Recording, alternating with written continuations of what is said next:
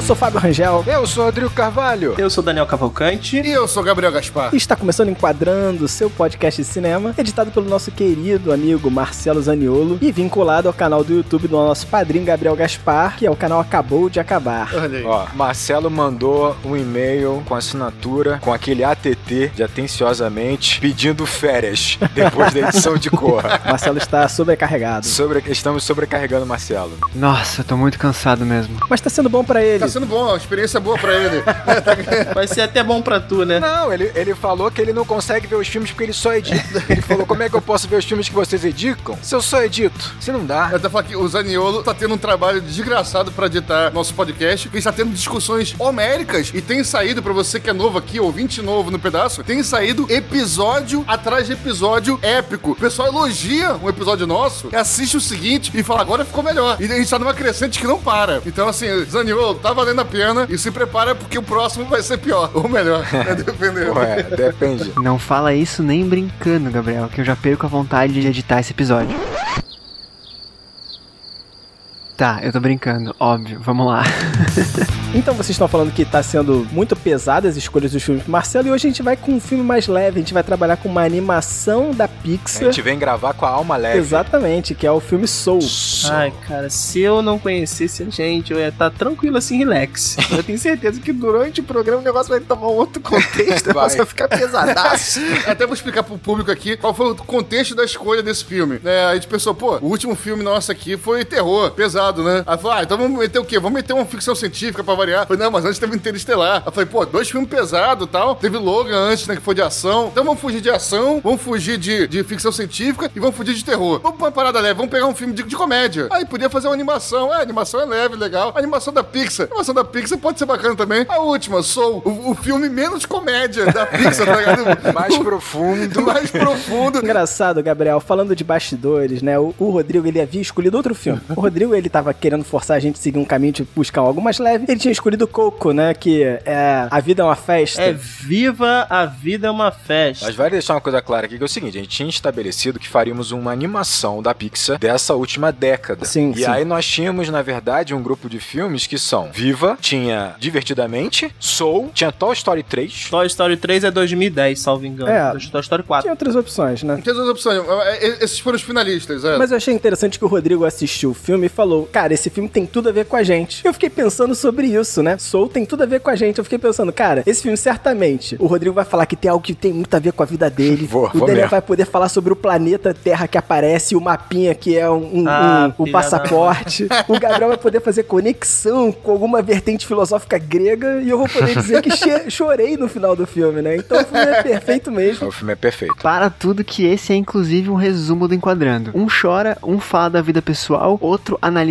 mapas e o último traz filosofia grega. Parabéns, o Enquadrando é justamente isso. E certamente o Marcelo Zaniolo, quando editar, vai querer reassistir esse filme. Então, pô, pra mim é uma escolha que foi muito acertada. Foi. Eu, olha só, pra reforçar aqui, a gente tá brincando, mas realmente, assim, da última década, eu acho que Soul não só é um filme incrível da Pixar, mas é um filme talvez um dos mais, o mais importantes da década deles, porque eles vão tomar um caminho que não tinha sido tomado antes. É o filme mais adulto, é o filme mais profundo, né? E ele tem, as- acho que ele inverte uma situação em que todos os filmes até então, ele era um filme pra criança com camadas para adultos. Agora que não, é um filme pra adulto, é um filme mais profundo com camadas mais superficiais para a criança. Então essa inversão é muito importante, ele tá rompendo, a Concordo. Pixar tá rompendo, né? É, ela tá acompanhando basicamente um espectador que tá acompanhando a Pixar ao longo de anos, né? Exatamente. Esse espectador amadureceu, então ela se propôs a fazer um filme pra um público mais velho, eu acho que era o momento, né? Era- E é justamente isso. É um filme que pra criança, talvez ali no final você tenha que explicar alguma coisa,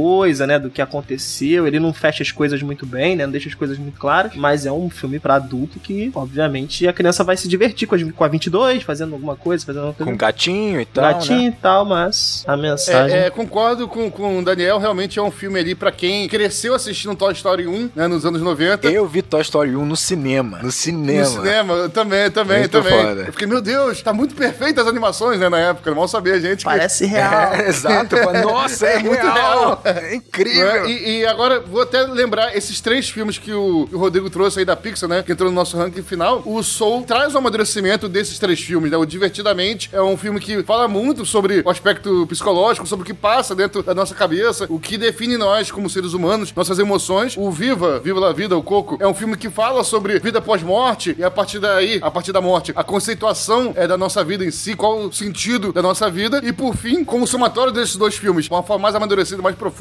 juntando esses dois temas aí, a gente tem o Soul, né? Que trata sobre essa nossa formação da nossa mente, da nossa psicologia, junto com esse tema de, de pós-vida, pós-morte e o sentido da vida, tendo a morte como um, um- até a morte como um elemento que ajuda a gente a significar a vida, né? A partir do momento que a vida tem um ponto final, né, a gente pode definir a vida como um conjunto unitário e aí fica mais fácil a gente conseguir definir o que, que é a vida. Então, é um filme maduro, nossa escolha foi acertadíssima e eu acho que eu tô adiantando demais aqui nosso debate. Foi Porque a gente acertadíssimo. nem trouxe a pauta ainda. Não teve nem a sinopse ainda do Fábio. Mas agora ela virá. Ela virá agora pelo Fábio. É, antes de trazer a sinopse, só pra deixar claro que o filme foi dirigido por Pete Docter, Esse cara é muito bom. também foi diretor de outras animações do, do estúdio da Pixar, como Up, Altas Aventuras, Monstros S.A. e Divertidamente, né? Então a gente tá citando alguns filmes. Só a nata, né? Da, da Só a nata. Pixar, né, cara? É, e trazendo a sinopse pra vocês, Joe é um professor de música que sonha em compor uma banda de jazz como pianista. Quando ele finalmente consegue a sua chance, ele morre e fica preso numa dimensão estranha entre a Terra e o pós-vida. Gostei. É, boa. Bacana, bacana, sucinto. Foi sucinto e foi Gostei. firme. Gostei. Rodrigo, sommelier de sinopse. Gostei do adjetivo estranho, uma dimensão estranha. É estranha. Ele colocou de uma maneira assim, aberta e estranha. Pô, quase pessoal, né? Quase É, pessoal. é um adjetivo extremamente dúbio, É né? dúbio, exatamente. Se pra você que não acredita e que acha tudo isso uma bobeira, o estranho serve também. Mas pra você que acredita muito, também serve o estranho. Gostei.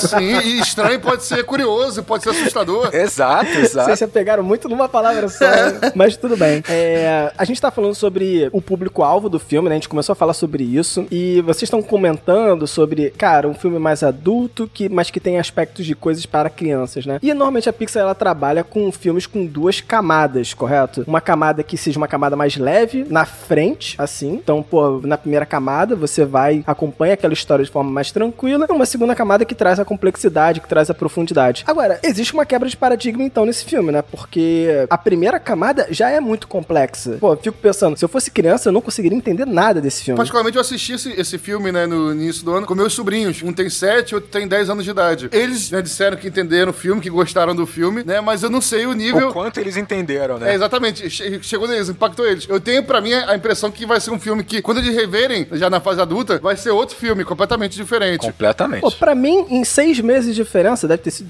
isso, sei lá, que eu assisti esse filme. Pô, já fez uma diferença gigantesca. Pra mim também. É porque são também. seis meses de pandemia né, também, né? tá? Então é, É. muito mais tempo. Exatamente. Eu nem digo a questão da relação de tempo na pandemia, mas o que você pensou ao longo da pandemia, né? O que você vivenciou ao longo da pandemia, isso vai trazer pra você uma série de raciocínios aí, um monte de pensamentos que quando você vê o Soul, você começa a problematizar, né? Ainda mais que é um filme que tem simplesmente como tema o sentido da vida, né? É. Então assim, é simplesmente isso, né? Eles pegaram o tema mais difícil possível. Vamos, o filme vai falar sobre isso aqui. Até trazendo isso aqui que o Fábio falou e fazendo a comparação com os outros filmes, é até com o Divertidamente, que é do mesmo diretor, né? O Divertidamente ainda é um dos últimos filmes, como a gente tá falando aí, que é um filme é, infantil também pro público adulto. O Divertidamente eu acho que chega ali no equilíbrio, sabe? Fica meio a meio. É um filme de 50% pro público infantil, 50% pro público adulto, que é um filme sobre a descoberta da sua própria personalidade, que também é um tema de interesse das crianças, de certa forma, que as crianças estão nesse processo de descobrir a sua identidade, a sua personalidade. Mas o, o Divertidamente, Gabriel, ele é muito engraçadinho, né? Não, e divertidamente tem uma protagonista pré-adolescente também, né? Ela tá chegando na pré-adolescência, né? Sim, mas coisa, quando eu falo infantil, eu quero dizer essa faixa de 10 anos de idade também. Não tô falando mais baixo que isso, não. Claro, mas, claro. mas, assim, o jovem, ele tá nesse processo de descoberta, de autodescoberta de quem ele é, qual é a minha personalidade, é onde eu tô no, inserido no mundo. Ele tá se descobrindo. Então, o divertidamente, de certa forma, é o arco, como vocês falaram aí. A protagonista é uma, uma jovem, é um arco de uma personagem jovem, por mais que toquem em temas, é, às vezes, mais relevantes pros adultos. Já o Soul, não. O Soul, o protagonista, é um cara ali, já aparentemente quase de meia idade, olhando pra trás e refletindo sobre a vida dele. Então, o protagonista já é um personagem mais maduro e a reflexão, o olhar que o filme traz é um olhar do presente pra trás. Exatamente. Sabe? É um olhar pro passado. É realmente pro público degustar mais esse filme ou ter uma experiência 100% a que o filme se propõe, a pessoa já ter tido uma certa bagagem de vida também. Pra poder olhar pra trás da sua própria vida e refletir sobre os temas que o filme propõe. Né? Uma criança de 10 anos de idade, de 8 anos de idade, né? ela vai se propor exercício que divertidamente propõe, né? De conhecer a sua personalidade, tentar se autodescobrir, mas de repente ela não vai conseguir é, se propor o exercício que Soul se propõe, né? Claro, Pô, claro. eu, eu não consigo direito. É, Exatamente. Você olhar para suas escolhas do passado né, e pensar, foi certo eu fazer isso? Foi errado? É, não, isso é totalmente pra gente, né, cara? Exatamente em cima disso, eu acho que a Pixar vai quebrar também um paradigma importante da estrutura de filme deles, que é a questão da própria construção de jornada desse filme, né? Isso é muito presente em vários filmes deles, como Toy Story, Procurando Nemo, em que você vai ter inicialmente um personagem muito pequeno, muito frágil, um personagem ainda muito imaturo, que ele vai ser jogado, literalmente jogado num universo gigantesco, amedrontador, completamente desconhecido, e ao longo dessa jornada dele, que é uma jornada física mesmo, material, ele percorre, né? Em, em Procurando Nemo é o oceano, em Toy Story é uma cidade gigantesca pra um boneco. Pô, Valente, né? Valente. Você falou agora, Valente me veio como exemplo. São vários, a estrutura é sempre essa. Então, ao longo dessa jornada física, o personagem vai amadurecendo e volta pro seu ponto inicial mais maduro, né? Aqui é diferente. Aqui é engraçado que até a Pixar sugere que vai fazer isso. Então, quando o Joe ele morre e a alma dele vai pra esse plano astral, você pensa, pronto, vai ser uma jornada no plano astral. É uma alma pequena, ainda inexperiente naquele contexto, né? Meio perdida, né? Revoltada que morreu e vai encontrar agora, ele vai ter toda a jornada dentro do plano astral. Não, aí ele vem pra Terra junto com a 22. Aí tu pensa, beleza, agora então a jornada é da 22, porque é a 22 inexperiente, né, dentro desse planeta Terra gigantesco. Aí não, porque assim, em menos de 10 minutos de filme, ela já tá não habituada com a Terra, mas ela já tá desfrutando da Terra. Até porque ela tem um auxílio do Joe nessa, nesse início de jornada. Então, não é mais essa estrutura de jornada como é nos outros filmes. Isso é um quebra, uma quebra de paradigma absurdo da Pixar, né, cara? Pô, interessante essa análise, Rodrigo. Eu não tinha pensado sobre esse ponto de vista, não. Faz todo sentido. Não, e aí você vai se perguntar o seguinte: onde tá essa jornada? Já que não é uma jornada física no universo gigantesco como o oceano, é porque essa jornada é interna. Então, assim, toda a jornada que tem nesse filme do Joe é dentro dele, é completamente dentro dele. A jornada da 22 é completamente dentro dela. E aí você percebe outro elemento: não tem um antagonista claro, um vilão claro, né? Exatamente. Tem, tem aquele personagem engraçadinho lá que ele faz a contagem, mas ele é mais um alívio cômico, ele não tá ali como um vilão, um antagonista. Por quê? Porque o antagonista, o antagonismo é feito por eles mesmos. Então, assim, o Joe é o próprio antagonista dele, a 22 é a própria antagonista dela, e a gente vê isso quando ela tá naquele monstro, dentro daquele monstro, aquelas personalidades apontando pra ela, ela depressiva. É isso, ela própria sendo a própria vilã dela. É, né? isso que o Rodrigo falou é muito bem representado até esteticamente no filme, porque é tudo pra dentro. Parece que é, todas as dimensões são um buraco que ele vai caindo. Quando ele morre, ele cai num bueiro pra dentro. Quando ele vai pra outra dimensão, rasga lá o véu e cai numa dimensão pra baixo. Exato. Pra voltar pra Terra, ele tem que ir pra baixo de novo. Sim, sabe? Então é né? tudo dentro de túnel, dentro de túnel, dentro de túnel, dentro de túnel. Sabe? Então é tudo pra dentro. É, exatamente. É assim, a jornada ela é interna e o interessante é que o aprendizado que você tem que ter é exatamente dentro de você para que você possa usufruir do que tá de fora. A jornada não tá fora, né? Então assim, a Terra, Nova York, nenhum momento ela é um empecilho. Nenhum momento ela fica gerando muitos conflitos assim. O máximo é 22 no corpo do Joe que vai se abaixar e rasga a calça. Não é o externo que gera o conflito necessariamente nesse filme, não tá? Os conflitos não vêm da estrutura, como é, por exemplo, em Toy Story que tem a questão do carro, da estrada, são elementos de perigo que criam barreiras, né? Nemo a mesma coisa e tal. Aqui não, cara, aqui é tudo interno. Exatamente. O perigo, né, que ele vê ali, de certa forma, é ele não conseguir realizar o objetivo dele,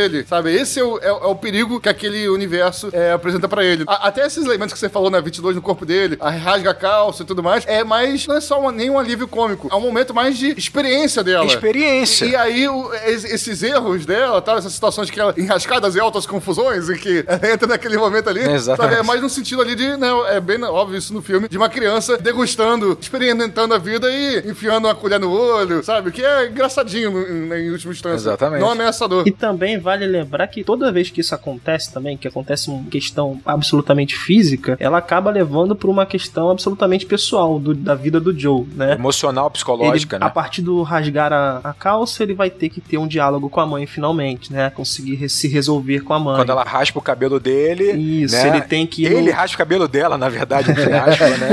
Quando acontece a questão com o cabelo é quando ele vai conversar com o rapaz que corta o cabelo lá, e aí, né, ele vai descobrir que a vida é mais do que jazz, né? Ele- Exatamente. Que bom falar sobre outra coisa. Então, é um roteiro realmente muito mais elaborado do que os outros filmes da Pixar nesse sentido e muito mais maduro também. Daí eu acho que é a dificuldade dos teus sobrinhos, Gabriel, porque realmente acho que daqui a 10 anos eles vão ter que ver esse filme de novo, porque vai fazer muito mais sentido pra eles, não tem jeito. Não, tu vê uma parada maneira nesse contexto que a gente tá falando. O que vai gerar conflito no filme é exatamente os dois personagens, entre eles. Então, por exemplo, quanto mais mal resolvido está o Joe, pior ele acaba tratando a 22 sem perceber e gera nela ela todo um, ela volta à questão de trauma, ela volta a se questionar, né, a sofrer, e é por conta dele, ao mesmo tempo com que ela, ele também acha que ela tá tentando roubar o corpo dele, não sei o quê, e ele também entra em crise. Então é engraçado que esses conflitos vêm das relações que eles têm e, obviamente, a questão emocional, uma questão interna. né? Perfeito. O filme não tem vilão, como a gente falou, mas em certos momentos ele é o vilão dela e ela é a vilã dele. Exato. Dependendo do, do contexto. Como é a nossa vida, irmão? Como é a exato. nossa vida? Você tá unindo duas almas, né? É muito, muito bizarro isso, porque a gente falou no Logan, né? Quando a gente bota dois personagens pra viver uma história, você tem que ter os melhores personagens possíveis pra vivenciá-la, né? O Soul ele junta duas almas, uma que quer viver desesperadamente e a outra que não quer viver de jeito nenhum. De jeito nenhum. Isso é muito interessante porque as duas vão se misturando, né, no- no- ao longo do filme, cara. Que assim, me, eu esperava um desfecho mais feliz, não tão agridoce no final das contas Mais convencional. mais convencional. Mas interessante botar esses dois antagonismos tão bizarros, né? Uma alma que quer viver e uma alma que não quer viver de jeito nenhum. Pensar um filme desse, pensar uma história dessa não deve ser uma parada fácil, nem de longe. Isso aí que o Daniel falou é muito importante, na verdade, e o Rodrigo também deve saber disso aí, que ele gosta de trabalhar com texto, com roteiro. Uma coisa que é muito clássico, né, em, em roteiro, é fazer o conflito ao juntar dois personagens, normalmente até amigos, né, mas que têm personalidades distintas, e trabalhar o conflito dessas diferenças. Por exemplo, o House, né, e o Wilson, sabe? Um é todo racional e o outro é mais passional. E aí o diálogo entre eles vai contrastar diferença de ponto de vista entre ambos. E a partir daí vai ter o diálogo que vai entrar né, nas histórias, por aí vai, né? O Sherlock Holmes com o Watson. Sim. As, as parcerias, em geral, costumam juntar pessoas que têm anseios, vontades, personalidades e visões de mundo diferentes. E as duas pessoas normalmente se dão bem. Pra ter esse contraste, esse contraste nos diálogos entre eles. Exatamente, os dois personagens tão antagônicos vão crescer, vão amadurecer juntos, né? Um aprendendo com o outro. Cara, mas olha só, o Daniel falou sobre essa estrutura que há em Soul, em que você tem um personagem ávido por viver e uma personagem que não queria estar aqui nesse mundo material. Cara, tem um filme chamado Ensina- Ensina-me a Viver, que conta uma história. Esse filme é maravilhoso, assim, maravilhoso mesmo, década de 70. Conta a história de um garoto que é obcecado pela morte, obcecado. O filme começa com ele já fingindo o próprio suicídio, assim, pra você ter ideia. Ele adora frequentar cemitérios e enterros. E ele acaba se envolvendo, é uma amizade muito profunda com uma senhora que é ávida pela vida, que é apaixonada pela vida. E obviamente os dois vão trocar, os dois vão crescer, amadurecer. Cara, é um filme lindo e que tem tudo a ver com Soul. Porra, Tem tudo a ver. olha, A, a senhorinha, né, tá muito mais próxima da morte e anseia pela vida, né? E o, e o garoto é claramente a 22, né? É um, Exato. alguém jovem que tem a vida toda pela frente. É a 22 que encarnou, né? Que a encarnou, 22 que exatamente. encarnou. Porra. Não, perfeito. É porque o filme trabalha essa questão dela não querer viver e ela tá tão despreparada pra isso que quando ela finalmente encarna na pele do, do Joe, ela tem que improvisar, o tempo todo improvisar. E aí eu senti uma relação também entre eles que é o seguinte: embora o Joe ele seja um músico de jazz, que jazz é a base de improviso muitas vezes, né? Você improvisa, você entra naquele flow, aquele negócio maravilhoso que mostra no filme, em que ele tá improvisando, ele vai pra outra dimensão. A gente percebe que a vida do Joe não é nada improvisada por ele. Então ele controla com muita, de repente, habilidade, né? Todas as relações dele, as relações com os alunos, enquanto os alunos eles estão lá, sabe, tipo ignorando a aula dele, fazendo nada, ele não tá nem aí. Ele consegue fazer com que a mãe dele não perceba a vontade dele de viver uma outra coisa, sabe? E que ele esteja vivendo aquela vidinha dele ali de professor. Ele tem os esquemas, por exemplo, com a tia, a tia, sei lá se é tia, mas amiga da mãe dele que ele tem que dar um beijo quando ele chega na- no trabalho dela. Então tudo tá sempre marcado. E quando finalmente a 22 ela consegue entrar no corpo dele, né? E ela assume ele de fato, ela improvisa todas as relações. Então com o barbeiro ela improvisa, porque ela não vai falar de jazz. Ela não tem referência nenhuma, então ela não vai falar de jazz. Ele fala, é só você falar de jazz. Tipo, não, ela fala do que ela quer, sabe? A, com a mãe, ela fala o que ele não tem coragem de falar. E resolve uma situação. Ela dá um beijo no, no- numa pessoa aleatória. Isso que o Fábio trouxe, cara, também é, é muito, é muito importante a relação que, que o filme traz sobre realmente o improviso, né? E o, digamos assim, o, o planejamento ou um plano pré-definido. O filme, ele, apesar do nome do filme ser Soul, né? Ele trabalha muito o jazz, como o Fábio falou, é a música do, do improviso ali. Uma música que não tá ali na partitura. Não é uma música que foi planejada anteriormente, né? E depois executada de uma forma organizada. E o filme traz esse simbolismo pro significado da vida, né? O filme trabalha o tempo inteiro nessa comparação entre o improviso e aquilo que foi pré-planejado.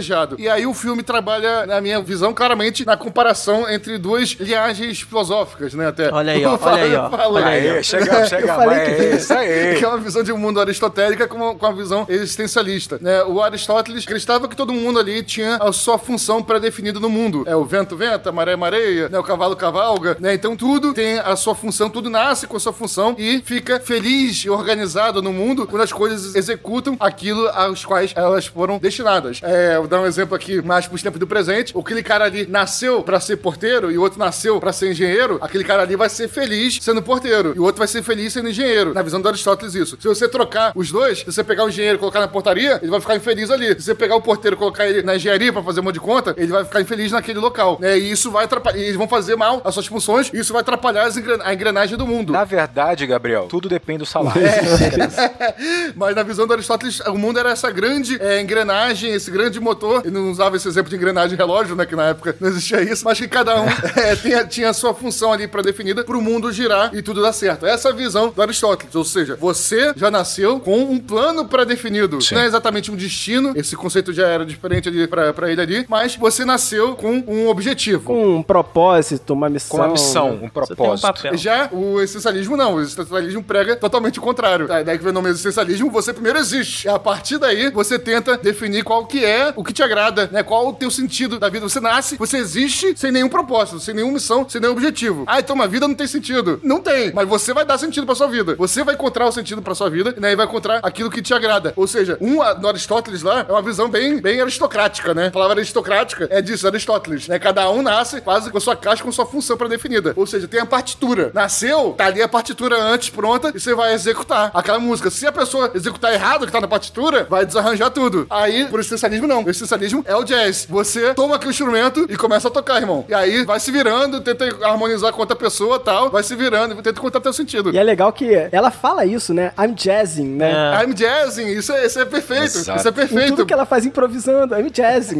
É, muito bom. É muito bom, é perfeita essa analogia, né? Cara, é perfeito. E é essa, perfeito. essa analogia que o Gabriel fez aí, ela, ela é uma discussão importante dentro do filme, né? Porque é basicamente essa dicotomia de pensamentos do que você precisa executar um papel, né? Que é basicamente o que o Joe pensa no início do filme, né? Ah, eu nasci para tocar piano. Minha parada é o piano, né? A minha vocação é o piano. Tanto que durante boa parte do filme eu fiquei me perguntando, pô, acho que o filme vai caminhar de modo a gente descobrir qual é a motivação da 22. É isso. A gente vai descobrir qual é o lance da 22. Olha o erro, é exatamente. Qual é a né? vocação Qual é a dela? vocação dela? Qual é o propósito dela? E é justamente Olha só. né, a desconstrução dessa, dessa estrutura, né? Você não precisa ter um lance, irmão. Você não precisa ter. Exatamente. Isso, isso é uma jornada filosófica da, da, da Grécia, e aí o pessoal vendo essa, essa visão de mundo grega, né? Passa, vai passando os séculos e tal, até que chega o pessoal e fala: pô, filhão, isso aqui não tá batendo, não. Essa é a jornada do filme. É a mesma jornada que a filosofia teve ao longo dos séculos. É. Exatamente. Complementando o Gabriel, né, pro existencialismo, a essência ela não existe. Sim. Você não tem uma essência, né? Então você pode mudar. Se você quiser, a partir de agora eu sou outra coisa. Você é outra coisa. Aliás, esse ponto é mais um paradigma quebrado pela Pixar, né? Porque, cara, se tem uma coisa que a Pixar faz, são filmes sobre vocação, sobre busca do sonho, sobre o seu propósito. Então você tem aí filmes como Valente, que fala sobre isso, Ratatouille, que é o principal exemplo desse tipo de filme deles. E é engraçado quando você começa a ver Soul, ele vai te enganando, porque você fica naquela, beleza, é sobre vocação, é sobre a busca do sonho, ele vai ser um pianista de jazz e tal. Ele, Ele vai se realizar quando ele conseguir tocar. vai se Ou realizar. então ele vai descobrir que, na verdade, ele é professor. Exato. E a vocação dele é ser professor. Não, não, mas é isso que eu. Exatamente, eu ia falar exatamente. Pô, são dois plot twists. Porque quando ele toca com a Doroteia lá, você fala, pronto, é isso. Só que ele sai cabisbaixo, ele sai triste, você fala, pô. E aí ele se pergunta, ele fala, tá, e daí? Mas eu daqui pra frente, como é que fica? E aí o filme dá uma reviravolta louca. Você fala, ué, mas não era sobre isso o filme? Aí você fala, ah, entendi o filme. É que na verdade ele nasceu pra inspirar crianças. Ele, não só inspirou a 22, como ele vai. É, ele inspirou os alunos dele, é isso, é a vocação dele, é pelo que ele nasceu. Aí você vai descobrir que não, cara, não é isso. O filme toda hora fala pra você, cara, espectador, para, para de Para achar que o filme é isso. E aí você olha pra você e fala, para de achar que a tua vida é isso, meu irmão. Cara, esse filme foi um tapa na minha cara e eu vou. Mais pra frente eu falo, porque eu não quero aqui me emocionar nesse momento já não. Foi um tapa, foi um tapa. Esse filme foi um tapa, foi um soco. Não, e, e- é como a gente falou que, que o filme é mais maduro comparado aos outros da Pixar. Vou trazer esse exemplo mesmo do último filme do, do Coco, do, do Viva, a Vida é uma Vida, não sei o quê. Viva! A vida é uma festa. É, o título em português é horrível. Caraca, é uma loucura. Parece a música do Coldplay. Eu nunca sei exatamente qual é o nome. Viva a Vida! Pro ouvinte que tá aí, ó. Primeiro, no grupo do WhatsApp da gente, só é Viva la Vida esse filme. Viva a Vida! As pessoas não se mencionam esse filme com outro nome. Mas esse filme não é Viva la Vida? Não é, né? Mas, mas, enfim, nesse filme, no, no, no Vi- Vida, o protagonista também é um músico. E ele descobre que a vocação dele é a música e ele se consagra. A jornada dele é através da música, do talento dele. Consegue conquistar seu sonho de ser, né, de, de viver da música, né, da música penetrar os poros dele, e a música é o caminho, a jornada e o fim. Aqui não. Esse filme é mais maduro por isso. Muito mais. Que fala, filhão, filhão, isso aí é uma historinha que conta pra você, beleza? É. Que existe esse tipo de coisa, beleza? Agora, na real, na real, não. A vida é muito mais profunda que isso. Exatamente. É um passo além. Por isso que eu falo que esse filme é o filme mais maduro da Pixar. Falei isso no início do programa e repito agora com ênfase e orgulho, porque refleti mais ainda e cheguei à conclusão que estava certo já no início do programa. É isso aí. E eu, agora, aproveitando a relação que o, que, o, que o Gabriel fez, eu vou puxar pro Fábio. Você não acha que Soul evoca um filme que gravamos há pouco tempo? Porra, é exatamente o que eu ia puxar. Eu ia perguntar pra vocês. Mas, ok, eu acho. Assim, fiz vários paralelos entre Soul e Whiplash enquanto eu tava assistindo. É. Provavelmente vocês também fizeram, né? Porque a gente se debruçou em analisar o Whiplash recentemente, né? E teve um debate. Teve debates, teve tudo, né? O Rodrigo, acho que o Rodrigo, ele quer puxar esse ponto pra dizer que ele ganhou o debate, sei lá, alguma coisa tipo. Eu nem lembro Mas direito. vai lá, coloca seu ponto aí, Fábio. Depois, eu só tô esperando aqui o momento, o momento certo. E de qualquer forma, eu vejo o seguinte, né? Em Whiplash, o professor ele precisa que o aluno siga a pauta, né? A partitura, né? Ele quer que o aluno siga a partitura fielmente. E ele se conecta finalmente com o aluno lá no final, né? Por mais que essa conexão seja bizarra e acho que traga vários problemas pro aluno, tudo bem? Sim, Abusiva, sim. ok. Mas Aham. ele se conecta justamente no momento em que o aluno ele foge da partitura, né? E ele foge e ele improvisa, né? Então, quando eles criam a conexão. E basicamente o que a 22 faz por ele é eu vou improvisar a sua vida, né? E aí eu vou formar as conexões com as pessoas. Vocês veem outros paralelos entre o Whiplash e A 22, ela é o professor do Whiplash ao, ao inverso. Ao inverso, né? Ao inverso. Eu pensei que ele ia falar assim, ele é o professor de Pileste depois de uns, uns 40 anos na Terra, tipo.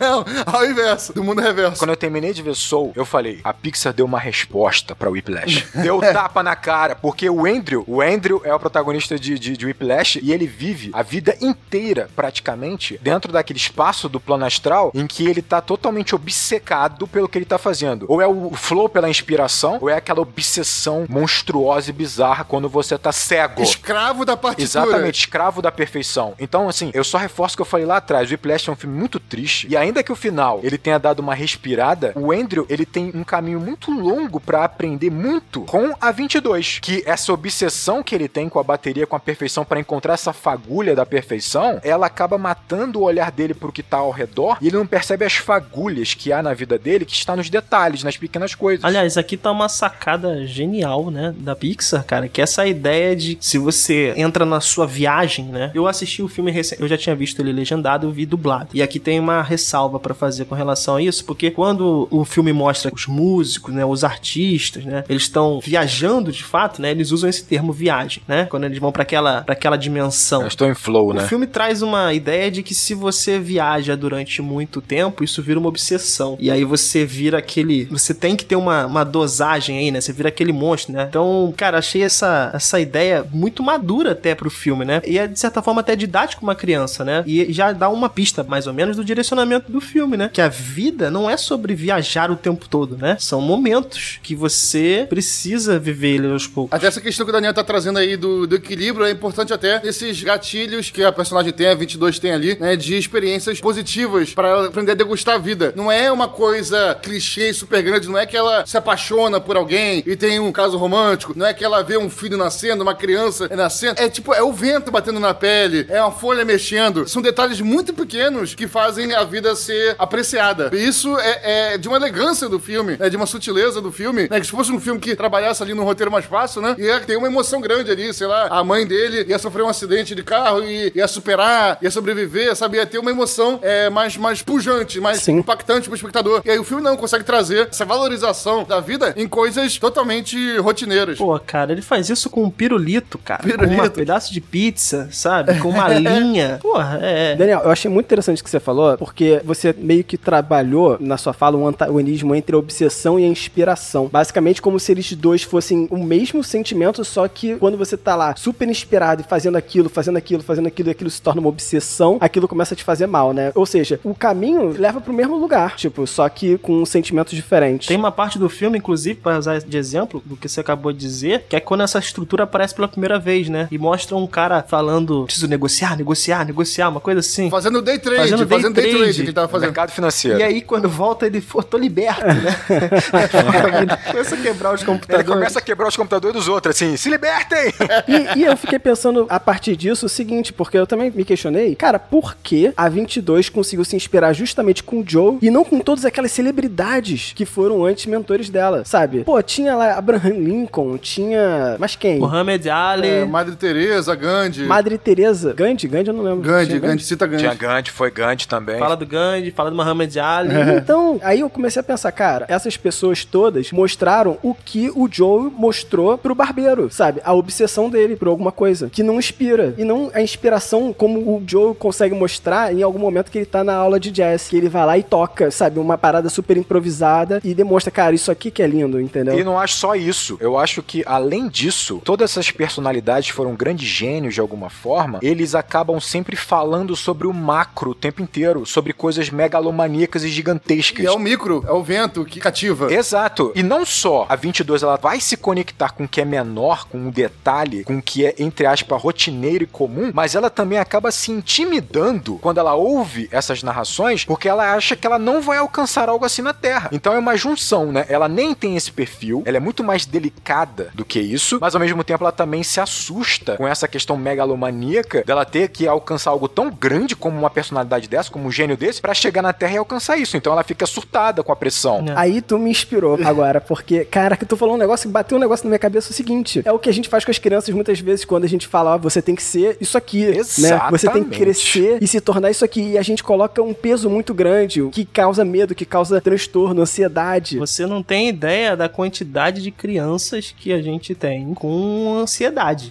Assim, é, é um problema recorrente. A gente vende, né? É, a sociedade que eu falo vende essa obrigação de sucesso, não só em propaganda tal, nem trabalha tanto isso, na verdade, em propaganda comercial, mas principalmente em filme, em história, em novela, em série, né, em que sempre tem protagonistas realizando grandes feitos. E eu- as pessoas, é, as crianças, principalmente os jovens, né? A gente é alimentado com esse tipo de, de cultura, de visão do mundo desde criança. Então a gente entra em jornadas particulares nossas, né? Em que você é o herói de sua própria jornada e você tem que realizar aquele grande feito pra você poder ser feliz, né? Eu serei feliz quando eu fizer tal coisa, quando eu conquistar Exatamente. tal emprego, quando eu conseguir tal promoção, quando eu passar no concurso tal. O Joe fala isso em determinado momento do filme. Ele fala isso, ele vai ser feliz quando ele tocar Exatamente. com, com, com a, com a mama, lá com a rainha do jazz, né? E não, você tem que ser feliz hoje, enquanto você tá fazendo algo. Você pode ter um sonho, é importante, é bacana até você ter um objetivo no futuro, mas você tem que ser feliz hoje, enquanto você está buscando a realização daquele sonho, durante a jornada toda. Senão você vai ser feliz num ponto da sua vida, se você chegar lá. Não, e as nossas referências são sempre gigantescas. É sempre assim. A gente vai ler o livro do Steve Jobs, do Bill Gates, dos grandes gênios, assim, dos grandes matemáticos, do, do Newton, Sim. físicos. Não, no mínimo com 30 anos de idade eu tenho que ter duas casas, um carro próprio e, porra. e- E Olha que curioso, né? Você tem uma necessidade por se encaixar, você demanda que essas crianças se encaixem de alguma forma, mas o exemplo que você dá pra elas são esses exemplos que são absolutamente fora da curva. Ou seja, você tem que se encaixar nessa sociedade, mas sendo um Bill Gates, sendo um Steve Jobs, sendo. Será que não tem lugar pra você sendo você, no final das contas? Não, porque agora não basta você ser realmente bom no que você faz, no seu trabalho, ou você ser um bom filho, um bom marido, uma boa, boa esposa. Não. O seu propósito tem que ser mudar o mundo, contribuir com algo, deixar pra posteridade. Classe média lendo biografia de bilionário pra se inspirar. É. Entendeu? É outra realidade. Porra, exatamente, cara.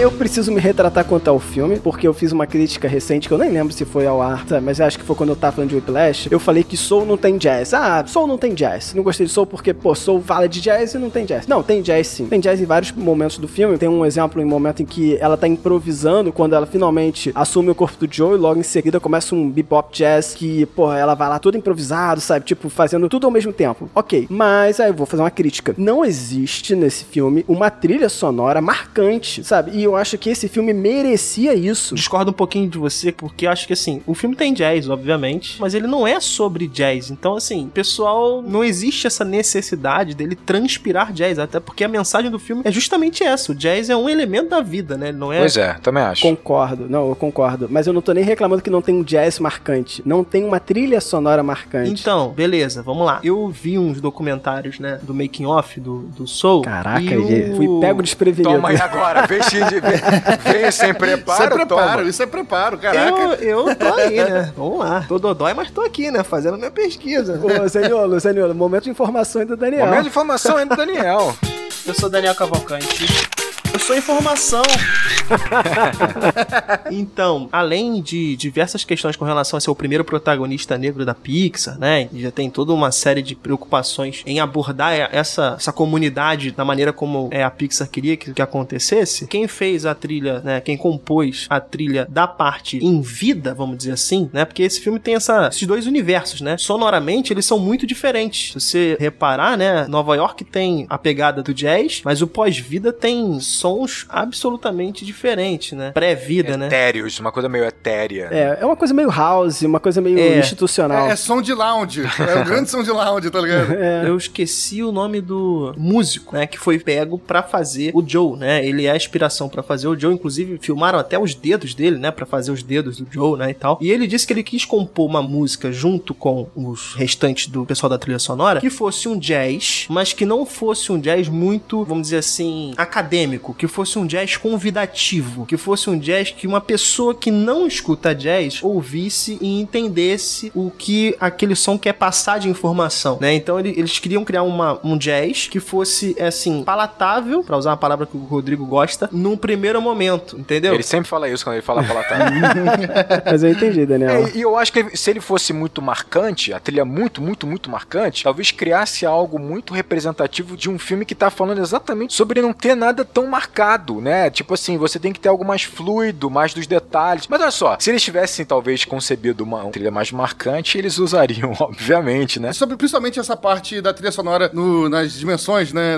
é, Pós-vida lá tal. Eu acho que ele. Eu falei do lounge, mas é meio que isso mesmo. É uma trilha sonora. Se você puder ouvir o filme com um fone de ouvido bom ou com um sistema de som bom na sua casa, ela é uma trilha sonora realmente que conduz você pra uma viagem, sabe? Pra uma introspecção, pra um flow, de fato, sabe? Um flow de pensamentos. É quando você ouve esse tipo de música de, de lounge e tal, você tá deitado normalmente relaxado, você ouve ali os primeiros, lá, dois minutos da música e depois você embarca nos seus pensamentos. E a música tá ali só de fundo, sabe? Conduz, é, conduzindo não, mas como um, um mar onde seu pensamento tá navegando. E você para de prestar atenção propriamente na música. Você passa a prestar atenção nos seus pensamentos. A música tá só conduzindo, conduzindo eles ali, servindo ali de, de ambiente. E a música desse filme, principalmente essa parte pós-vida, pra mim ela tem muito dessa pegada. Você até ouve um acorde ou outro diferente, você presta atenção, né, nos acordes. Quando ele entra naquele mundo, entra naquela dimensão, passa por um portal, né, e depois de um tempo você esquece da música enquanto ela tá tocando ali, você já tá imerso nos pensamentos, sabe? Ela- não é tão marcante, mas ela tem essa funcionalidade. Faz sentido, faz sentido. Muito bom. Cita aí, Daniel, o cara. Quem participou do junto com o restante do pessoal foi o John Batiste. Ele é um pianista, né, obviamente, e ele além de compor, né, os movimentos do Joe, né, enquanto toca piano, ele ajudou na criação da trilha sonora. E tinha até tem até relatos, né, durante a- o, o extra que eu dei uma olhada, tá disponível no Disney Plus o extra pra quem quiser ver. Eles falaram que foi difícil compor essa trilha sonora porque ela tem parte de improviso. Como é que você vai pré-conceber o improviso? Não foi um trabalho fácil e boa parte dele foi feito durante a pandemia, né? 50% do filme foi concluído ao longo da pandemia. né? É interessante, Perguntar pro interessante. Daniel, que estudou bem mais que a gente,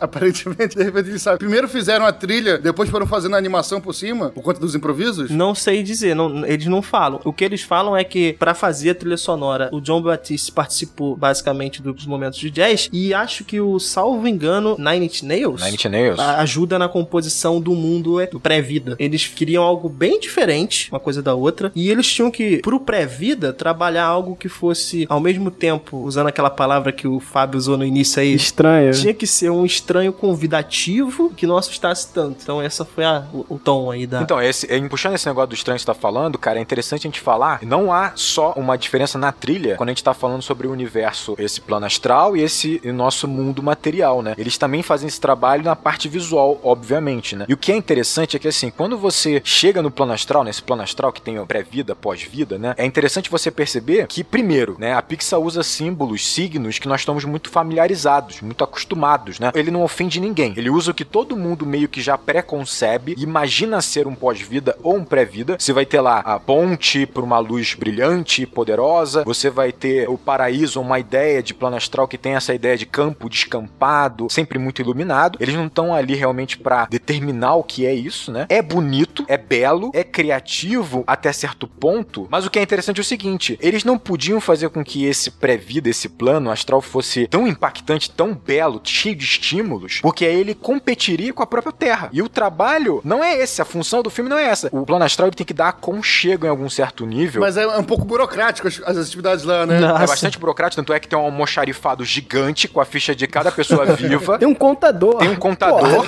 Exato. Por exemplo, a parte do descampado não tem tantos elementos assim, as crianças meio que ficam correndo e pulando, as alminhas ficam correndo e pulando, não tem muito o que fazer. E até a parte que tem todos os elementos da Terra, que é um galpão gigante, ele é todo cinza. Ele não tem tantos estímulos. Você vai encontrar esses estímulos, essa variedade na Terra. Porque é isso, a Terra tem que ser muito mais atraente, né? Porque o que o filme tá defendendo é isso. A 22 vai ficar encantada com a Terra, né? Não é com.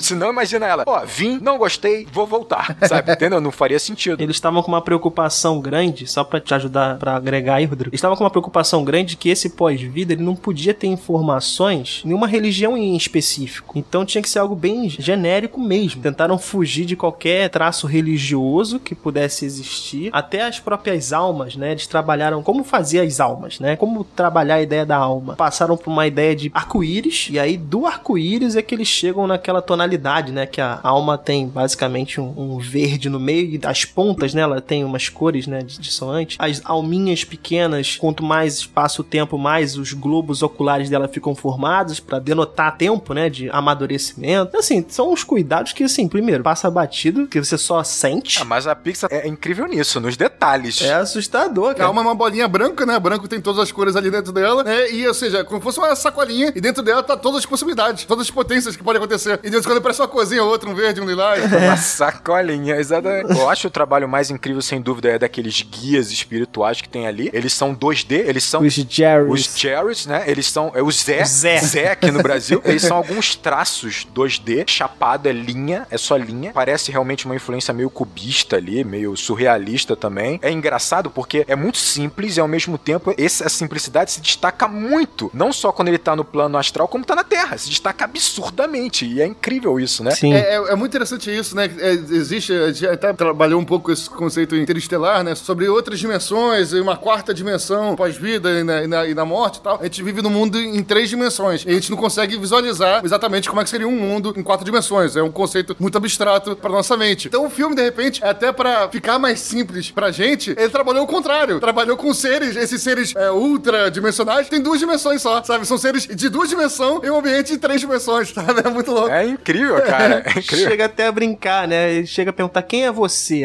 Aí ela fala: Ah, eu sou um ser quântico, não sei o O que. ser quântico do não- ultra eu não- fa- fadaraça, tá, tá, tá, mas pode deixar eu dizer. Duas dimensões, tá ligado? E Não, e é maneiro que tem uma parte que, quando aquele contador, né? O contador lá, que é o- muito engraçado, ele tá na Terra, né, ele passa num quadro do Mondrian, sabe? Um quadro do Mondrian, que, tipo assim, aqueles quadrados tem umas formas geométricas vermelhas, amarelas e azuis, e ele é a linhazinha que separa o quadro, aí ele sai assim, ele se camufla num quadro do Mondrian, muito foda, cara. É muito bom. Cara, essas piadinhas inseridas no filme no detalhe, pô, sabe aquela cena que o Joe, como gato, tá levando uma pizza, uma fatia de pizza pra 22, e ele passa na frente de um ratinho que tá carregando um uma fatia de pizza? Eu pensei que era uma homenagem a Ratatouille, mas não é. É um vídeo que teve em Nova York de um rato que roubou uma fatia de pizza de uma pizzaria e passou na rua assim, e filmaram, cara. Olha Que isso. tenso. É muito bom, cara. É tenso, Até velho. lembrar aqui que quando o Zé, Zé- um dos Zés lá tá se apresentando, eles falam isso, né? Não, a gente fica nesse formato aqui pra ser um formato que é visualmente mais agradável pros humanos e eles conseguiram entender o que a gente faz aqui. E aí, de repente, por isso até que esse pós-vida, já que eles queriam fugir desse conceito de, de religião, né, eles têm uma estrutura parecida com algo que a gente entenderia, que é um, um- um escritório burocrático, sabe? Um escritório com contador, com ficha, sabe? É uma forma de representar... Um ábaco. É, um ábaco. É uma forma de representar uma abstração, não específica de nenhuma religião, mas de uma forma que todo ser humano consiga entender. E o espectador também, por tabela, consiga entender. Deixa eu aproveitar então, vou aproveitar e fazer uma pergunta pra vocês. Vocês não acham, assim, pequena crítica aí, vocês não acham que o personagem principal, o Joey, morre rápido demais nesse filme? Eu assisti esse filme duas vezes, né? A primeira vez que eu assisti, eu achei. Eu queria um pouco mais, cinco minutos a mais da vida dele, dele com a mãe, dele na escola, um pouquinho mais de Joe, pra que a gente entendesse melhor tudo que vai vir a acontecer com ele. Que, ainda que nós entendamos, e óbvio, é extremamente reconhecível e apaixonante, mas eu queria um pouco mais de introdução. Achei tudo muito rápido, né? É, o, o filme é um filme curto até, né? Um filme tem uma hora e... Uma hora e quarenta. Uma hora e quarenta. É, até maior que... Não, eu acho que a Pixar teve dois motivos pra fazer isso. Pra mim, ele- ela defendeu duas coisas. Uma, dá esse choque. Então, quanto mais rápido o Joe morre, mais cria um choque na gente. Que a gente fala assim, caraca, ele morreu. E a outra é que eu acho que se ele gastasse mais tempo com a introdução, ele ia deixar as crianças muito aflitas, cara. Porque o início do filme, como é a vida do Joey, não tem a 22, não tem o gato, as crianças não tem nenhum estímulo pra elas nesse, nessa introdução. Se eles estendem a introdução, elas vão ficar loucas, cara. E vão querer ir embora. É, não, e, e também é, a gente conversou no início aqui da- do filme, né? Que o filme trabalha a jornada do Joey e também a jornada da 22. Quando tem o retorno dele pra Terra, a 22 também tá conhecendo a vida dele. A gente conhece mais a vida dele, se aprofunda mais pelo olhar dela, que até então, como a gente falou, ele morre cedo, então a gente conhece um pouco da vida dele, mas ainda é, em certo nível, desconhecido pra gente. Então eu acho que se aprofundasse muito essa introdução, ia atrapalhar essa segunda jornada, esse segundo arco, que é a jornada da 22. É, a gente se envolver com a 22, né? A gente se doar pra 22, Eu né? acho que também te, te causa uma sensação que a vida do Joe, ela realmente não tem muitos ápices, né? Não tem mais do que aquilo, né? É, quando, quando ele morre cedo e você viu que a vida dele era aquilo, para você passa que, porra, beleza, isso aí é a vida dele e ele realmente estava no momento mais No ápice da vida. pro ápice da vida dele. Então, acho que faz essa função. Eu não achei que foi rápido, não. Eu, eu achei que foi rápido,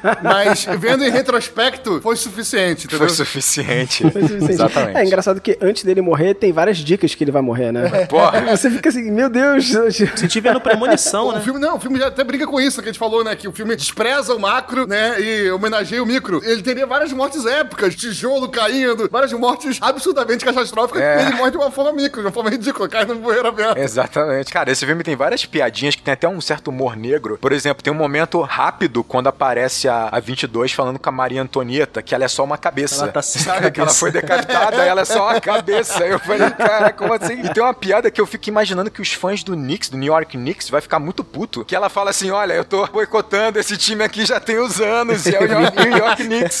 Cara, que zoeira, hein, cara? Eu acho que ela tá jogando umas pedras no jogador do Vasco também, jogadores do Vasco. e- ah, deixa eu. Se é pra falar uma crítica aqui, eu vou colocar uma crítica aqui, que é o E seguinte. eles falam, eu não tenho crítica, eu não tenho crítica, deixa É, isso. a minha crítica não é quase uma crítica, mas era, era, vamos dizer assim, era uma curiosidade que eu tinha. Sabe o personagem Paul, que tá no, no, no cabeleireiro, que ele fica destilando lá uma certa inveja e ironia pra 22 no corpo do Joey? É muito bom porque ele mostra que ele é tudo rancoroso, meio invejoso e tal. E aí ele sai do cabeleireiro e ele passa por uma, uma, uma, uma experiência, sei lá, pós-vida bizarra. Saca? Que o cara tira a alma dele achando que é do Joey. Aí tu vê a cara dele e, tipo assim, eu fiquei louco pra ver ele depois do final do filme. Tipo, eles vão mostrar um pedacinho dele mega evoluído, amadurecido depois dessa experiência pós-vida, saca? Eu falei, cara, vai rolar no pós-crédito, mas não rolou. Isso eu fiquei decepcionado, cara. Eu fiquei decepcionado. É muito bom. O cara falou, não, fica tranquilo, fica só entre nós aqui, ninguém fala nada não. É um jeito meio mafioso até, né? Ó, fica só entre a gente aqui, vamos esquecer que isso E o aconteceu. bicho atônito, o bicho Para atônito. de comer processado. Desculpa os contadores aí, né? Vai ser coisa de contador, né? Não, não, vamos deixar aqui entre a gente. Cara, esse filme ele tem um humor muito maneiro, é muito elegante, é muito gostoso. Eu adoro quando o, o Joey entra, ele tá no gato, no corpo do gato, ele entra em casa, ele tá falando assim, aí quando ele chega no sol, ele. Hum, hum, aí ele começa a se mexer, aí deita, deixa eu dar uma cochiladinha. Cara, é muito bom. Não, e, e- esse detalhe do gato é engraçado pra caramba e mostra como ele tá experimentando a vida no corpo do gato, como a 22 experimentando o corpo dele. Como o próprio fato do corpo, né, dá experiências diferentes. Pô, cara, e o bicho grilo? O bicho grilo é incrível, cara. O bicho grilo é um dos melhores personagens disparado. Tinha que ter um spin-off dele, um spin-off das aventuras do Bruxo Grilo. Tá Pô, é muito bom. E, e é muito legal essa ironia de que, teoricamente, é um cara que a gente menosprezaria na rua, porque a gente é assim. A gente acha, nossa, é um cara que fica só com as plaquinhas de propaganda. E é um cara evoluído pra caramba espiritual e importantíssimo no plano astral. Isso é muito maneiro, cara, porque com certeza é assim, saca? Com certeza. O cara que é muito importante no mundo material não é muito importante no mundo espiritual, cara. Não, e habilidoso demais, né, cara? O cara roda aquela placa com uma. Com uma Desenvoltura. com uma desenvoltura, né? É, ele tá no flow, cara. Ele tá no transe, pô.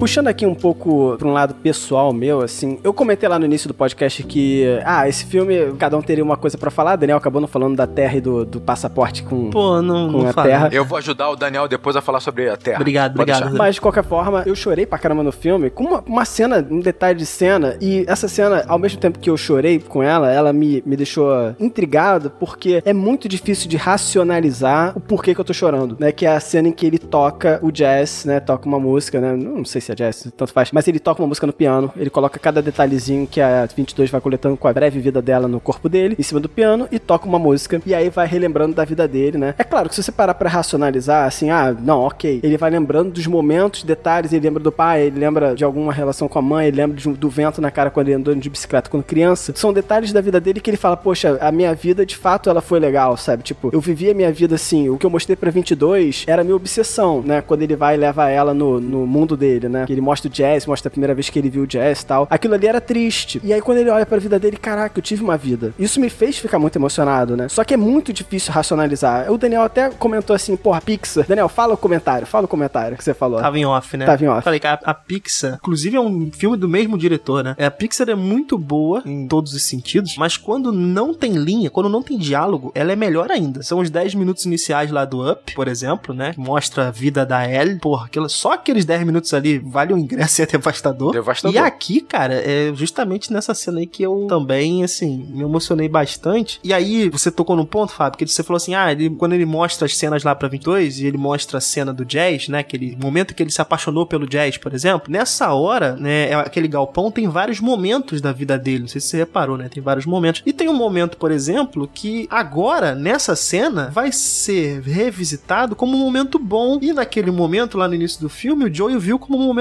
ruim, que é o momento que ele tá, por exemplo, comendo uma torta, sozinho numa lanchonete. Então, assim, até a mudança de perspectiva do Joe, né? Como essa cena, cara, essa cena ela traz a transformação do personagem sem dizer nada, mano. É É impressionante. profundo, né? Eu queria puxar só o que você falou de, tipo, os 10 minutos de up. É, por exemplo, quando o garotinho toca pra, pra velhinha aí no Coco, que ele toca a música que lembra o pai dela. É, sei lá, Toy Story largando os brinquedos, passando à frente. Cara, tudo isso, eu sei que é emocionante, mas é fácil de você racionalizar. É fácil você entender e explicar por que que aquilo emociona. Essa cena é muito difícil racionalizar. Ela pega de jeito. Eu acho que é porque essa cena, primeiro que ela é realmente muito tocante, muito profunda, mas sem ser calculadamente emocionante, né? Ela é muito madura Sim, e ela vai se exatamente. comunicar exatamente com a gente, exatamente com quem já tem essa bagagem, como o Gabriel falou, quem já olha pra trás, pra momentos de sua vida, porque naquele momento, isso é inegável, essa cena, ela vai arrancar de você. Ela é um gatilho pra você fazer a sua própria jornada. Você faz junto com o Joe essa jornada, aí essa cena fica muito emocionante, porque você vai estar emocionado com tudo que você passou. E talvez você vá revisitar o seu passado de uma forma diferente. Justamente como o Daniel falou aí, é, essa questão de a Pixar, quando não tem diálogo, ela é brilhante. Quanto mais diálogo você tem, ou quanto mais detalhes você coloca em uma cena, aquela cena fica mais específica, fica mais específica pra algo. Quando você consegue contar aquela mesma emoção que o personagem tá passando com o mínimo ou zero diálogo, de uma forma mais subjetiva, fica mais fácil de você conseguir encaixar aquilo na sua própria emoção, na sua própria jornada, sabe? E você fazer é, é, esse paralelo, né, com a sua vida pessoal. Então, o impacto é muito maior. sabe? Existe até essa questão em, em desenho, animação, né? Falam que, principalmente em quadrinho HQ, quanto menos detalhes você coloca ali no personagem, mais fácil da pessoa se colocar como aquele personagem do quadrinho. Quanto menos traços, quanto mais genérico for o traço do quadrinho. Trazendo para a perspectiva do audiovisual, também a gente pode fazer esse paralelo. Quanto menos diálogo tiver na cena, menos específica é e você consegue Mas você completa com suas experiências pessoais, né? Exatamente, isso mesmo. Você completa com suas próprias experiências. Então a jornada que você teve, o Fábio, foi com certeza foi diferente da jornada que o Rodrigo teve, que eu tive, que o Daniel teve. Exato. Né, Cada um completou esses espaços vazios com suas experiências. Mas ainda assim, pode ver que, assim, existe uma elegância, porque o que o Joe tá lembrando são momentos que, por mais que cada um de nós aqui tenhamos nossas particularidades, provavelmente nós comemos uma torta em algum momento, nós andamos de bicicleta em algum momento, recebemos o vento no rosto em algum momento. Então, assim, são cenas também que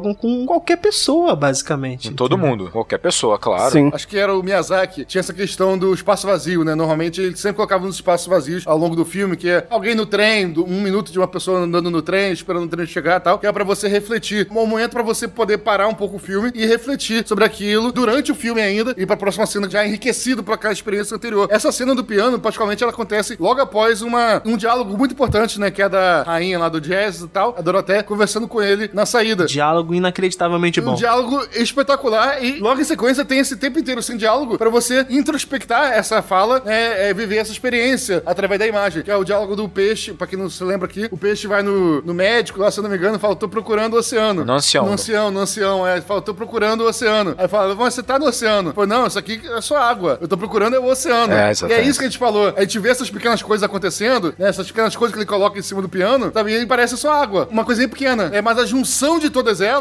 que forma o oceano, que forma a vida, que dá esse valor que ele busca, né, esse grande valor, é pela junção da água, de várias pequenas partículas de água, né, É, a gente ouve essa, essa linha de diálogo, por mais que às vezes a gente não chega a racionalizar e interpretar isso, o espectador que tá, tá assistindo aí pela primeira vez, ele recebeu essa informação, né, e daí logo em sequência ele experiencia isso, né, em uma sequência de cinco minutos sem diálogo, sabe, e em algum nível, é, o cérebro dele absorveu, depois daquela linha de diálogo, sabe, e ele só sente isso nessa cena do piano. É incrível, é Aí incrível. você vê a diferença de maturidade de filme, né? Porque o que o Fábio fala sobre calcular a emoção, preparar o momento emocionante, claro que existe. Não, o roteiro foi escrito. Em Coco, por exemplo, a Viva, você tem uma, uma estrutura de filme que vai preparar tudo pro momento que ele vai tocar a música pra vovó. Só que já é emocionante só a cena, um netinho tocando uma música pra avó que lembra o próprio pai, que vai lembrar lá o bisavô. Uma avó que não tem memória, Uma né? avó que não tem memória. Quando o menino, por exemplo, vai doar, vai passar os seus bonecos em Toy Story, todo o nosso envolvimento com aqueles bonecos, né, é- é- torna muito mais emocionante. Nesse filme aqui, é muito mais maduro e muito mais subjetivo e complexo, porque assim, primeiro, ele tá contando que você vai colocar suas experiências ali junto com o Joe. Isso é o primeiro ponto. Então você tem que ter essas experiências, você tem que ter esse olhar pra trás. Segundo, foi o que o Gabriel falou. A cena que antecede esse silêncio por cinco minutos é um diálogo muito maduro e difícil. Uma criança não entenderia a ideia do que é o peixe do que é o oceano. E aí a Pixar te dá um tempo pra você digerir isso, ainda que você não tenha digerido ou, ou- ou, né, ou desejado digerir, e aí ele te coloca quase obrigando a digerir essa conversa no momento que o Joe tem a epifania dele, que ele entende o que, que é a vida. E que a vida dele realmente foi tão maravilhosa quanto a vida de qualquer ídolo jazz que ele teve. E aí realmente é um soco no estômago. Cara, é isso que você falou, Rodrigo. Se você escrevesse isso no roteiro e falasse é aqui que a galera vai chorar, você não consegue ler aquilo e falar, não, não é aqui que a galera vai chorar, calma aí. O que, que tem nessa cena? Não, e ele vai pegar cada pedacinho, vai colocar em cima do piano, vai tocar uma música e vai passar alguns trechos da vida dele. Você fala, como assim? E por que, que isso vai fazer as pessoas chorarem? É incrível. Isso é habilidade, isso é uma habilidade de contar uma história, um talento. É tudo subjetivo, cara. É, muito subjetivo. Isso é sensibilidade, isso é sensibilidade. Isso é enxergar o que os outros não enxergam, né? Isso, é, Isso aí é, além, É, isso aí é ir além de fato, sabe? Aí que sou pra mim é genial. é o que diferencia, né, a pessoa que tá fazendo o roteiro da outra, né, cara? A pessoa que escreve uma cena dessa no roteiro e pensa, ó, aqui eu vou tocar as pessoas. É uma cena que atravessa o personagem e te atravessa. Já, exatamente. E quando na cena seguinte ele pega na mão da menina pra pular junto, ali é pra acabar, né? Tô quase chorando já. Ali é pra acabar, porque é um negócio. É, cara, eu, eu- eu- não, eu tô, eu tô sentindo a tua emoção. Não, e é, e é foda, porque ele fala pra ela assim, ó, é, mas eles não vão deixar, mas ah, eu vou até onde, onde eu puder. Até onde eu puder. Até onde eles deixarem eu É um vou. improviso máximo, né? Porque não importa o objetivo final, o importante é a jornada. importante é ele viver aquele pedaço com ela, né? Aquele Exatamente. pedaço com ela, não importa se vai chegar no final. Caraca, isso, isso que você falou é, é lindo demais, Gabriel. Não importa o fim, né? O que importa é a jornada. E o filme é sobre isso, né? Não importa onde você vai chegar, o importa é o que você fez enquanto você estava indo, sabe? Não importa onde você vai chegar. E isso é, isso é lindo demais, assim. Sou, sou é genial por causa disso. Soul é genial. Fábio está em lágrimas aqui, pra quem não tá... Fábio, Fábio não tá está em lágrimas. E... Pode seguir, pode seguir. Sigam sem mim, o importante não é chegar no final. Siga você.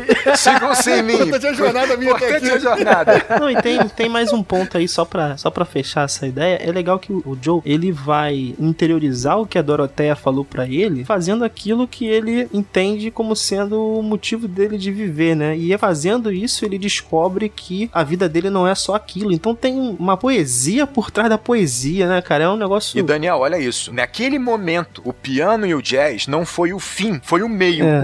Ele nunca entendeu que o piano e o jazz é um meio, não é um fim. Porra, foda, Rodrigo. Caraca, foi, foi, foi, foi o Daniel agora. Obrigado. Então, então isso aí tá no meio do filme. Essa cena não é a cena final do filme. né? Tem meia hora de filme ainda depois disso. Eu vou até pedir um tempo aqui. Eu vou contar uma experiência. Eu vi o filme com a Laura, que é minha esposa, e no meio do filme, a gente já tinha chegado a uma conclusão muito clara. A Laura era 22 e eu era o Joey. Claramente. eu- Vocês estão rindo, mas é sério. Não, concordo claramente, 100%. Não é? É total, não é isso? Olha, eles conhecem, estão rindo aqui porque é real, é real. Cara, a coisa, a coisa é tão doida, tão doida, que assim, em várias conversas que eu tive com a Laura, ela dizia, a própria mãe dela falava isso, que ela, quando criança, bem pequenininha, ela falava, perguntava pro pai e pra mãe assim, por que que eu estou aqui? E o aqui era terra, era viva. Por que que eu existo? Esse questionamento ela sempre teve. A Laura, ela foi se aproximando também de filosofias espiritualistas assim como eu, e o tema muito presente quando conversavam com ela, quando levava algum ensinamento, é que ela vivia como se fosse meio flutuando, meio distante demais do que é o mundo material. Ela conseguia se envolver com essas delicadezas, assim, com a folha caindo, a lua cheia de uma noite mais especial, da praia, da areia, mas ela tinha dificuldade de se conectar com o lado material, bruto, com o lado mais burocrático mesmo, assim. E isso é um tema até hoje. Se não à toa que ela tem suas crises existenciais, que às vezes são longas e sérias. Finalmente ela tá bem, né? Porque isso foi um questionamento que ela tem e tá na alma dela esse questionamento. Por que, que eu estou aqui? Não deveria estar aqui. É como se ela renegasse esse mundo material em que ela está inserida, né? E eu sou o Joey completamente. E isso é meio complicado, porque esse ano mesmo eu tive uma epifania que eu fiz igual o Joey. Na cena em que ele passa vendo as memórias dele, a gente percebe que ele só olha para as memórias teoricamente que ele acha ruim. E quando ele olha essas memórias que nem necessariamente são ruins, ele olha com o pior dos olhares, né? Ele olha, por exemplo, ele dando aula para as crianças, ele vê as crianças errando. Ele olha para ele comendo a torta na, na, na, na, lanchonete, como o Daniel falou, ele, ele se vê muito solitário. Ele sempre olhou a vida dele dessa forma, porque ele não via, por exemplo, um momento de genialidade de composição de jazz, ou ele tocando num grande show, num grande palco, junto com uma personalidade do jazz e tal. E eu sempre fui assim. Eu olhava a minha vida para trás e eu já tô me emocionando, é foda.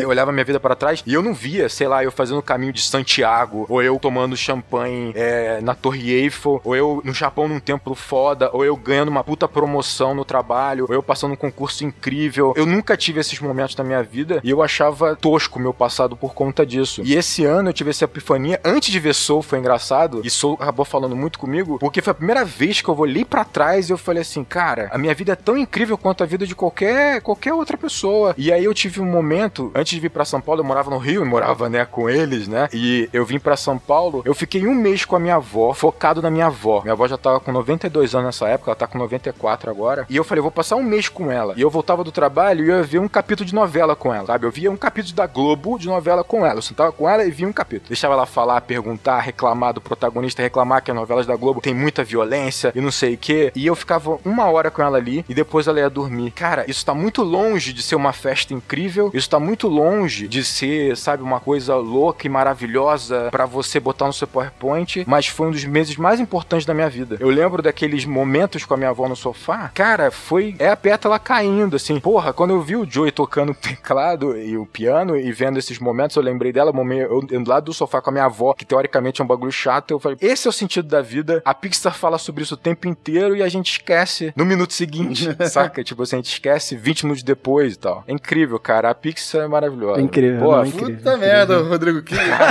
Meu Deus do céu. Fez o cast todo chorar aqui. É. Eu ainda falo uma coisa: muitas memórias que eu tive, que eu resgatei, foram com vocês, cara. Foram com vocês no Rio de Janeiro. Primeira vez que nós encontramos o Gabriel lá no Boteco Salvação. As primeiras gravações que a gente fazia com o Daniel, eu ouvi os programas antigos, a gente sacaneava o Daniel todo o programa, porque ele era o estagiário.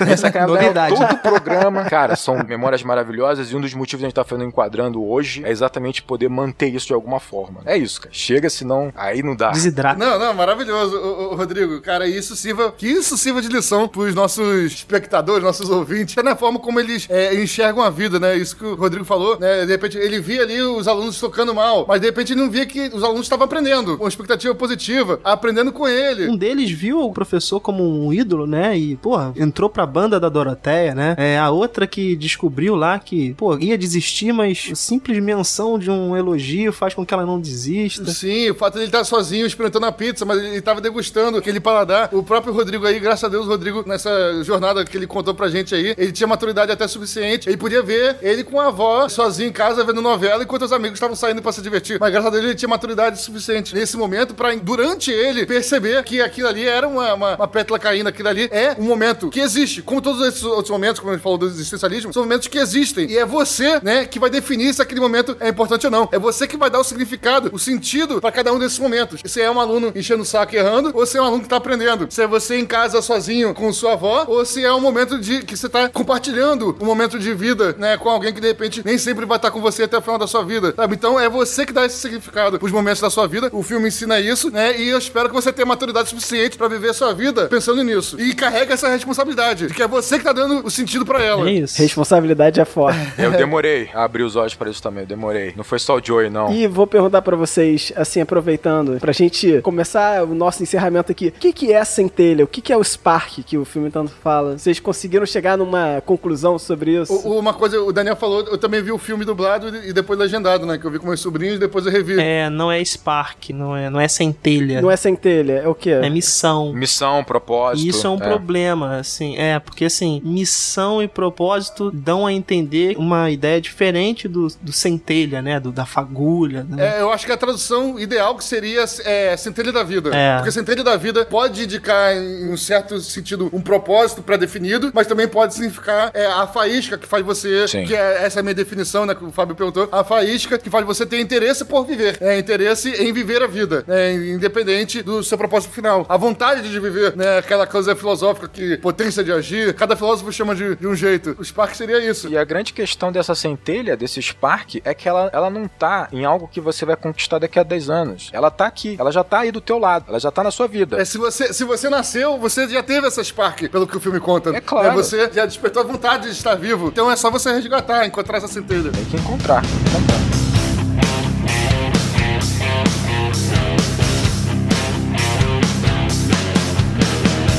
Eu tenho uma teoria. Na época teve uma discussão muito grande, porque assim, não sei se as pessoas sabem, tem uma teoria Pixar gigante falando que todos os filmes são conectados. Isso aí, teoria Pixar. Um dia aí. poderemos falar sobre isso, né? E na época, quando o Soul foi lançado, rolou uma discussão gigantesca de quem seria a 22. Uhum. Em quem ela encarnaria. E aí teve várias especulações. Uma delas foi a menina. Disseram que foi a menina de Divertidamente. E aí rolou uma teoria agora mais recente, falando que, na verdade, a 22 ela seria a menina de um filme futuro da Pixar, que vai ser lançado próximo. Que vai ser lançado em 2022. 2022. Ah, Não, porra, então, aí, 22, olha aí, ó. 22 é o número de animações da Pixar. Também. Então, 22 é por causa disso. E, Rodrigo, vai fazer sentido se essa protagonista aí for asiática. O filme será? Será na Ásia. Ah, o Daniel quer puxar o mundo. Olha aí, ó o mapa aí, ó. Olha o mapa vindo aí, ó. Isso aí, porque assim, esse filme vai ser chamado Tony Red. Ele é com uma menina protagonista, né? Pré-adolescente, novinha. Vai ser, se passar, eu acho que na China ou num país asiático. Então, isso, vou deixar pro Daniel dar essa informação especial aí. Perfeito, Então, olha tudo aí. leva a crer que ela vai ser a encarnação de 22 no mundo da Pixar. É, faz sentido porque quando o Joe pula com ela pela primeira vez, eles pulam e você vai se aproximando da América do Norte. E quando ela pula pela última vez, e o Joe fica, ela pula e se aproxima do leste asiático. Faz sentido. É isso aí, da China provavelmente. Era o que estava faltando, Daniel falar sobre o globo terrestre. É, é. Não, Olha aí, qualquer um olha de aí, nós ó. falaria China. Aí, o Daniel meteu um leste asiático. É, vou tentar uma maior abrangência aí pra não errar, entendeu? Leste asiático. A verdade é que se qualquer estúdio puder fazer um filme ambientado na China, eles fariam. Porque dá dinheiro demais. isso. 2 bilhões de pessoas assistindo o teu filme. Muito bom, muito bom. E se você quiser entrar em contato com a gente, se você se emocionou com esse cast, se você, pô, quer se conectar com a gente também, você pode falar com a gente nas nossas redes sociais, ou vir diretamente falar com a gente nas nossas redes sociais pessoais, ou falar com as redes sociais do Enquadrando. Eu vou fazer, Fábio, que nem a gente fez no último vídeo. Vou perguntar aí pra cada rede social. Manda ver, Gabriel, manda ver. Ah, eu vim pelo, pelo Acabou de Acabar. Eu gosto de me comunicar só pelo YouTube. Como é que eu faço pra encontrar o Enquadrando no YouTube? Você pode ir lá procurar no YouTube Enquadrando, coloca cinema junto pra trazer mais contexto, porque às vezes você vai encontrar um monte de enquadramento policial que não tem nada a ver com a É, gente. que tem nada a ver com a gente. Então, é o YouTube barra C barra Enquadrando, basicamente. né? Ah, mas eu gosto de, de Instagram. Eu sou muito bonito. Eu gosto de tirar fotos de mim mesmo sem camisa. Eu só uso Instagram na minha vida. Como eu encontro enquadrando no Instagram? Eu tenho, eu tenho aquele six-pack. tenho aqui six pack. E... É, se você quiser conversar com a gente via Instagram, o Daniel é o nosso social media do Instagram, ele vai estar lá diretamente falando com você, que é enquadrando underline oficial. Ah, legal, mas eu não. Eu sou feio, Fábio. Eu sou feio que nem o Gaspar e só uso o Twitter. Porque lá ninguém precisa ver minha cara, sabe? Então, pô, eu só gosto de usar Twitter. E onde é que eu encontro enquadrando no Twitter? Você pode ir lá falar com o Enquadrando Underline, que a gente tem lá o nosso perfil do Twitter que tá sempre movimentando. E aí lá no Twitter, eu também apareço no Twitter, né? Que é Science On. Tem o Gabriel também, que tá lá como Cinema Gaspar, Cinema Gaspar, né? Tem o Daniel, né? Que Daniel, qual é o seu Twitter? Tô usando, tô usando de vez em quando. Eu... Não tem o Rodrigo, fica a crítica aí. O Rodrigo não usa. É, eu vou, eu vou fazer, eu tenho que fazer meu Twitter. Ué, é a melhor rede, é a melhor rede, Rodrigo. O Gabriel, ele prefere o Twitter. Eu prefiro mesmo. Ele tá sempre presente no Twitter, mas ele disse que vai fazer agora as, propo- as divulgações do Enquadrando no Instagram, não vai? Vou- vou- Porra, aí é. É muito bom. E tem o último caso, né, Gabriel? Que a pessoa quer mandar um e-mail, né? quer e-mail, mandar uma um carta digital. Fábio, eu sou millennium, Fábio. Eu gosto de de escrever um- uma carta eletrônica pra vocês. É, pra onde posso enviá-la? Você manda pra contato arroba acaboudeacabar.com.br, que é o canal Acabou de Acabar do Gabriel Gaspar, que Sim. é o nosso padrinho, né? Então, apadrinha esse podcast aqui conosco. Cara, o importante é você seguir todas as redes no final das contas, porque a gente acaba fornecendo algum tipo de conteúdo específico pra cada uma delas. Pra cada uma delas. Então, se você quer acompanhar tudo, tu tem que acompanhar tudo. E mesmo. dê seu feedback. Vamos ampliar essa conversa. É isso aí. É isso ah, aí. deu feedback, é importante pra gente. Muito importante. É importante pra gente. Pra gente saber que esses podcasts são pequenos momentos na vida de você que tá fazendo a diferença também. É isso beleza? aí. Então, Olha aí, pra ó. gente esse pequeno agrado, esse pequeno comentário positivo é importante pra gente. É, uma, é um Spark nosso, é uma fagulha. É um sparkzinho. Não é sobre onde a gente vai chegar com esse podcast, sim a trajetória, né? É a jornada, A jornada. a jornada. Não, é, é a jornada, é isso aí. Então, grande abraço, galera. E bons filmes!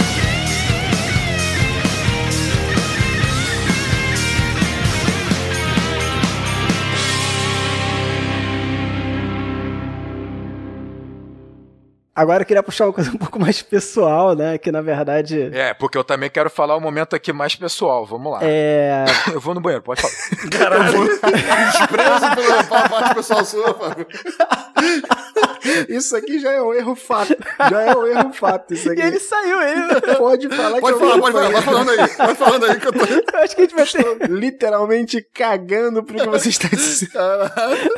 Vai, vai contando, vai contando. Pode falar sua experiência pessoal aí. Eu vou no banheiro ali. Quando você terminar, eu volto. Estou literalmente cagando. Ai, meu Deus do céu, cara. Ah, pra quem não tá só ouvindo aí, Rodrigo, Rodrigo partiu. Rodrigo foi embora.